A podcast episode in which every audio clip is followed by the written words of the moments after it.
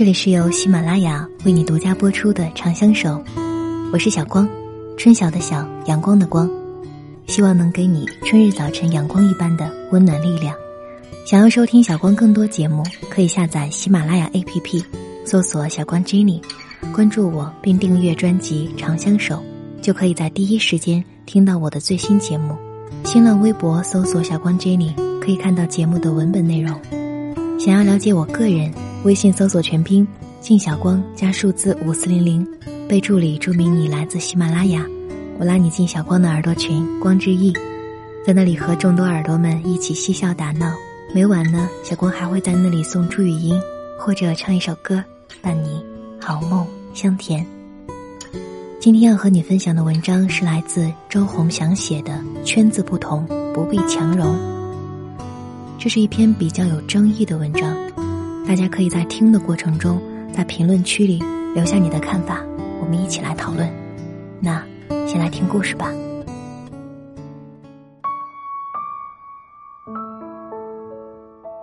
我有一个关系很好的同事，他叫王爷。王爷特立独行的风格简直让人沉醉痴迷，但很快我就发现了一个问题。王爷在公司里并没有那么多的朋友，于是我忍不住问他，是否觉得孤单？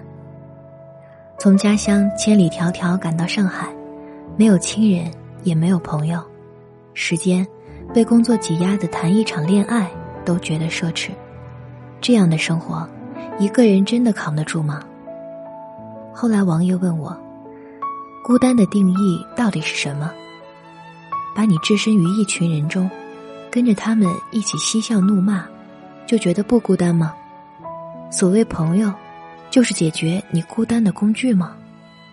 王爷这么一问，我竟答不上来。王爷说：“只有无所事事的人才会觉得孤单。朋友是在志趣相投的领域不经意的偶遇，而不是为了凸显自己的人气而随意结识的群体。”那时候。Sunny 刚刚从毛衣组调过来，坐在王爷对面。初来乍到，第一天就带了双份的零食。休息时递给王爷，分给周围的人。中午吃饭的时候桑尼问组内其他人要去哪里吃，大家投票说吃乌冬面吧，他就主动拿出手机来说：“我来团购好了，几个人？”下午大家偶尔偷懒聊天，说起上周末的聚会。桑尼也忍不住搭话说：“那里很不错呀，我经常去的。”然而这种情况下，桑尼往往换来的是热脸贴了冷屁股。大家不但会因此中断话题，甚至参与者都不知道为什么会插进来个莫名其妙的家伙。桑尼把组内每个人的微信都加了一遍，只要有谁朋友圈发状态，他都第一个点赞，然后说一堆让人开心的话。但是其他人看在眼里的是，不管那条状态底下有多少条回复，总归没有人回复他。同样的，他每条状态下面，基本上没有组内任何一个人的点赞和评论。每年的十一月，公司会组织一次近郊的旅游，因为公费，所以基本上全公司的人都会参加。但很快就有问题出现了，公司为了节约经费。一般安排两名员工住在一个房间，于是和桑尼分到一组的池慧很快就不开心起来。然而组内也没有别的人愿意和池慧换房间，于是池慧便私下和总务要好的妹子说：“悄悄把名单换掉，就说之前的出了问题，需要重新分组。”这种事情在办公室众人的口中根本瞒不住。桑尼很快就从别人口中听说了这件事儿，最终。桑尼自己跑到总务去，说当天有事儿，可能不能参加了。午饭的时候，我和王爷聊天，说到桑尼，觉得他其实也蛮可怜的。王爷低头吃完鱼饭，没有理我。我接着说：“真的，我觉得你们组的人其实有点过分了。”王爷咽下口中的饭，看着我说：“可怜吗？他是把社交友谊看得太廉价了。”哪能吃吃喝喝随便搭搭话就和别人成为朋友呢？虽然说感情的事儿要付出才有回应，但是付出之前如果连对象也不看，那就是自讨苦吃了。认识那些跟自己价值观完全不同的人，有必要吗？在他们每天谈论婚丧嫁娶的时候，我觉得和他们多待一秒钟都是在浪费时间。有些人可以被归类为朋友，但有些人仅能止步于同事。除了工作关系，我们没有别的交集。接下来的一个下午，我注意到，只要是有人叫桑尼做事，桑尼就会很开心的去帮忙。然而帮过之后，除了一句简单的谢谢，别人也没有给桑尼太好看的脸色。原本在这样的情况下，每个人就只会做自己的事情，在各自的轨道上行走，不会有谁特地为了某个人停下来，更不会有人为委屈哭泣的人递上一张纸巾。下班之后，大组聚餐，名单里面漏掉了 Sunny，他只淡淡的一笑，说：“没关系，我正巧约了人，就不去了。”我因为事情没有做完，和领导说晚些去，最后竟不知不觉忙过了头。打卡下楼的时候，想着干脆别去了，给领导发了信息，打算去便利店买个面包，却发现桑尼坐在便利店的椅子上吃盒饭。原本我想上前打个招呼，谁知道却被一只手拉住。回头一看，正是王爷。他坐了有一会儿了，想必心情不好。你上去叫他，只会让他尴尬。王爷低声和我说：“我诧异王爷为什么会突然出现。”王爷耸耸肩说：“你知道我不喜欢参加那些乱七八糟的聚会，就去附近买了点东西，有点渴，进来买水的时候看见他。”如果我没有看错，桑尼无神的双眼有些泛红，他慢吞吞的吃着面包，时不时的望着手机发呆。那天，王爷和我讲了一个故事，他说，每个人都有犯傻的时候，曾有一段日子他也一样。上大学那会儿，通过朋友认识了新的朋友，总觉得和他们是合得来的，却不料别人私下根本没有把你纳入圈子里，有活动也好。有心事儿也好，你都不会被选为参与者。好多看起来的投缘，不过是逢场作戏。不要以为你掏心掏肺，别人就会善待你的友谊。有时候，一群人聊的事情，其实你根本不感兴趣，但是还是想要插嘴去附和，以为别人会因此而注意到你。其实，到头来，都是自己在演独角戏。王爷看着我说。你总担心我在公司里没有朋友，我却一直认为，朋友是因为气场相合才彼此吸引，而不是刻意为之。好比我跟你，似乎从来没有特别举行过什么仪式，昭告天下我们是朋友了，但我们却依旧交往的很开心。所以啊，我从来不会为了解决孤单这个问题而让友谊变得廉价。圈子不同，不必强融，一直是我信奉的价值观。我说。那我们应该去和桑女说一说这些事儿。我觉得你应该去劝劝她。一方面你是女生，另一方面你有过感同身受的经历。王爷摇摇头说：“永远不要以为自己是谁的救世主，我们救不了别人。相信我，能让他活过来的，除了上帝的偶然安排，就只有他自己的彻底清醒。”王爷说：“说个身边的事儿吧。之前我有一朋友。”和我算是非常投缘，两个人认识多年了。后来他开始混娱乐圈，起初并不开心，时常给我打电话说身边的小团体基本很难挤进去。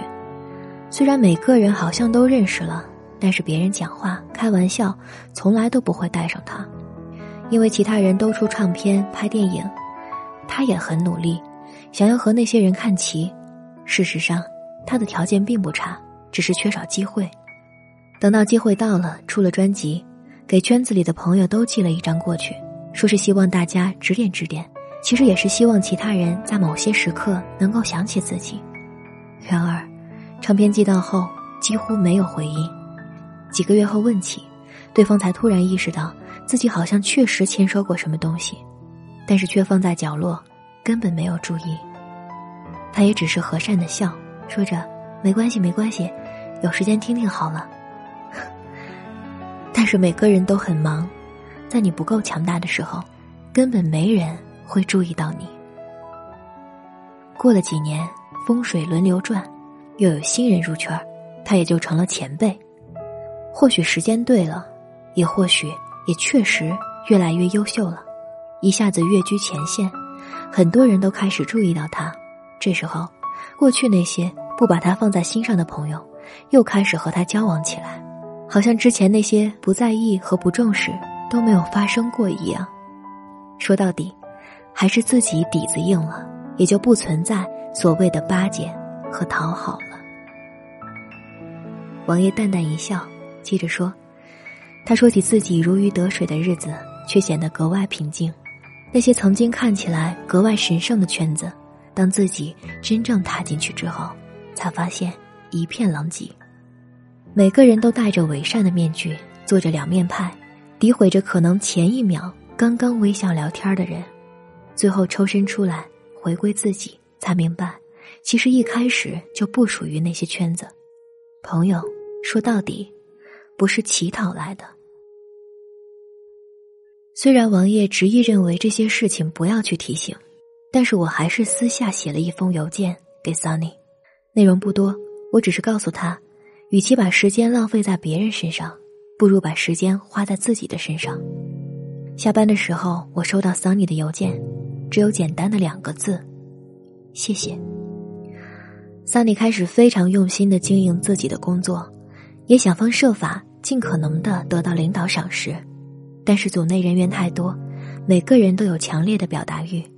桑尼依旧淹没在众人之中，办公室加班的人并不多，桑尼便是其中一个。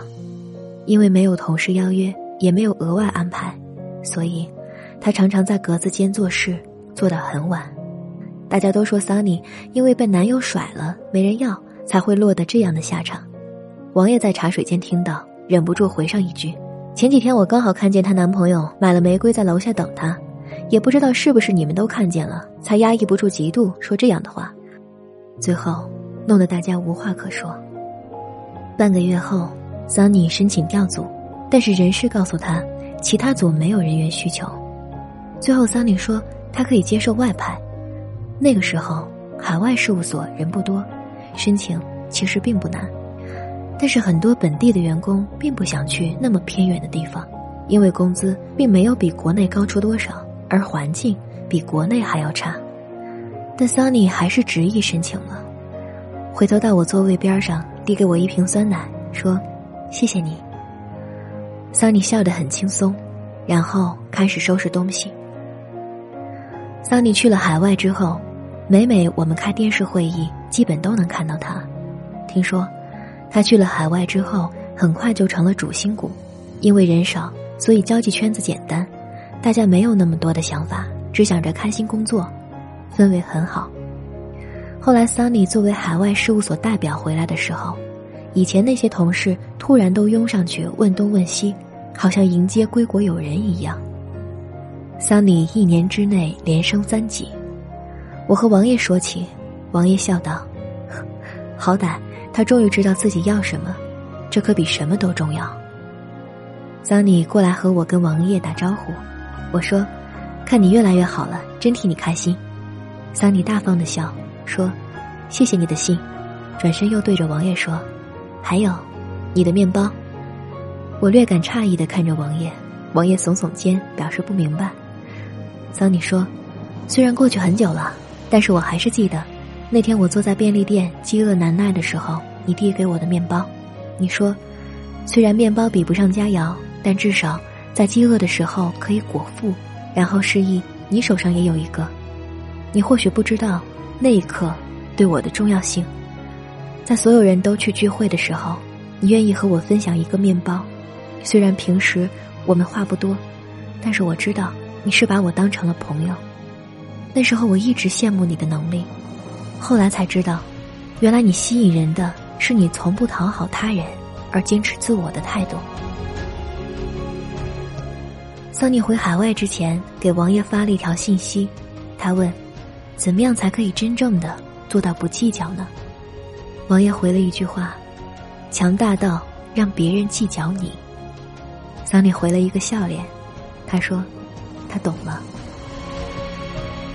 以前我一直担心王爷是一个没有朋友的人，会孤单，会寂寞，会因为没有人交往而失去存在感。但渐渐的，我才明白，存在感从来不是别人给的，只有自己太过弱小，才没有足够的分量存在于世界上。我和王爷坐在天台上喝咖啡，只是简简单单的两个人。我们从来不会媚俗的去讨好对方，也不会硬要融入对方的圈子。真正的朋友，会因为你的美好。接受你，而不是因为你的讨好和刻意，才将你纳入交往名单。不需要讨好全世界，只需要等待被你品质吸引的人，主动且乐意和你走到一起。